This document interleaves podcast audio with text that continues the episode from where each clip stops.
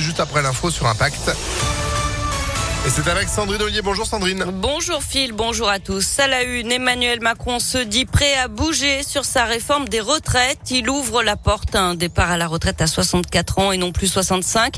Et il n'exclut pas un référendum sur cette question. Le président candidat fait du pied aux électeurs de gauche. Pendant ce temps, Marine Le Pen a parlé euh, pouvoir d'achat. Elle veut baisser la TVA sur l'énergie avec même une TVA à 0% sur 100 produits alimentaires et d'hygiène.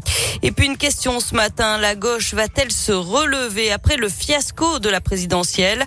Aucun des six candidats déclarés de gauche ne s'est qualifié pour le second tour. Jean-Luc Mélenchon est arrivé troisième et aujourd'hui, la France insoumise est donc de loin la principale force à gauche devant les écologistes, les communistes et les socialistes.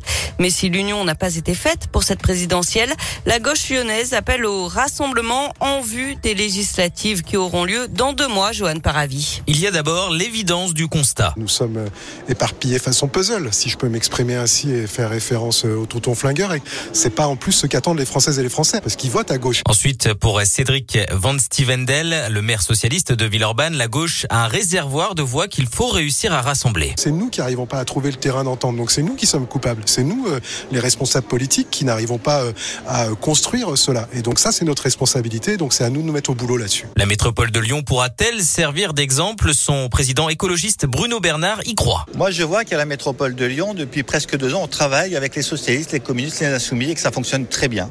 On change la vie des gens euh, pour euh, plus de justice sociale, pour protéger l'environnement, lutter contre la pollution et on arrive à travailler ensemble. Donc, je souhaite qu'on essaie de le faire pour les élections législatives et moi, je suis ouvert à un accord très large à ces élections. En tout cas, la gauche lyonnaise est déjà d'accord sur un point, ne pas donner de voix à Marine Le Pen au second tour de la présidentielle. Un deuxième tour qui aura lieu dans moins de deux semaines, le 24 avril et puis les élections législatives.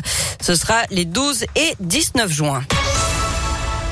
Dans l'actualité également, ces tirs de mortier sur des pompiers. C'était dimanche soir à Vaux-en-Velin, dans le quartier du Mas du Taureau. Le syndicat Sud a mis une vidéo sur Internet où il dénonce des tentatives d'homicide. Il réclame l'interdiction de la vente de ces feux d'artifice aux particuliers.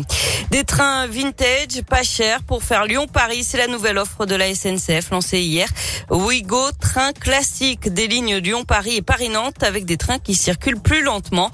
De vieilles voitures corail qui ont été rafraîchies et repeintes en rose. Deux allers-retours par jour entre Lyon-Perrache et Paris-Bercy Sterlitz. Il faut pas être pressé par contre puisqu'il faut compter 5 heures par trajet. Et puis ça y est, depuis hier, vous pouvez effectuer votre déclaration de revenus en ligne. Le service est de nouveau disponible. Il avait été suspendu vendredi après des erreurs de pré-remplissage de certaines déclarations. À l'origine de ces erreurs, une mauvaise retranscription des heures supplémentaires exonérées d'impôts des fonctionnaires. Près d'un million de contribuables étaient concernés. Le sport avec le foot, les quarts de finale retour de la Ligue des Champions ce soir. Bayern Munich euh, contre Villarreal et Real Madrid face à Chelsea. Les deux clubs espagnols l'avaient emporté au match aller. À suivre aussi toujours en football les qualifications pour la prochaine Coupe du Monde chez les filles. La France reçoit la Slovénie à 21h10. Un match nul suffit aux Bleus. Et puis en basket, un derby en championnat. Rouen accueille l'Asvel. C'est à 20h. Et l'Asvel qui sera de retour à la maison à l'Astrobal face à Paris samedi. Vous y serez tous en tribune avec Impact FM. Des places qui vous attendent avant midi. C'est promis. Merci Sandrine. Euh, vous, vous restez avec nous? Oui. 8h34. Météo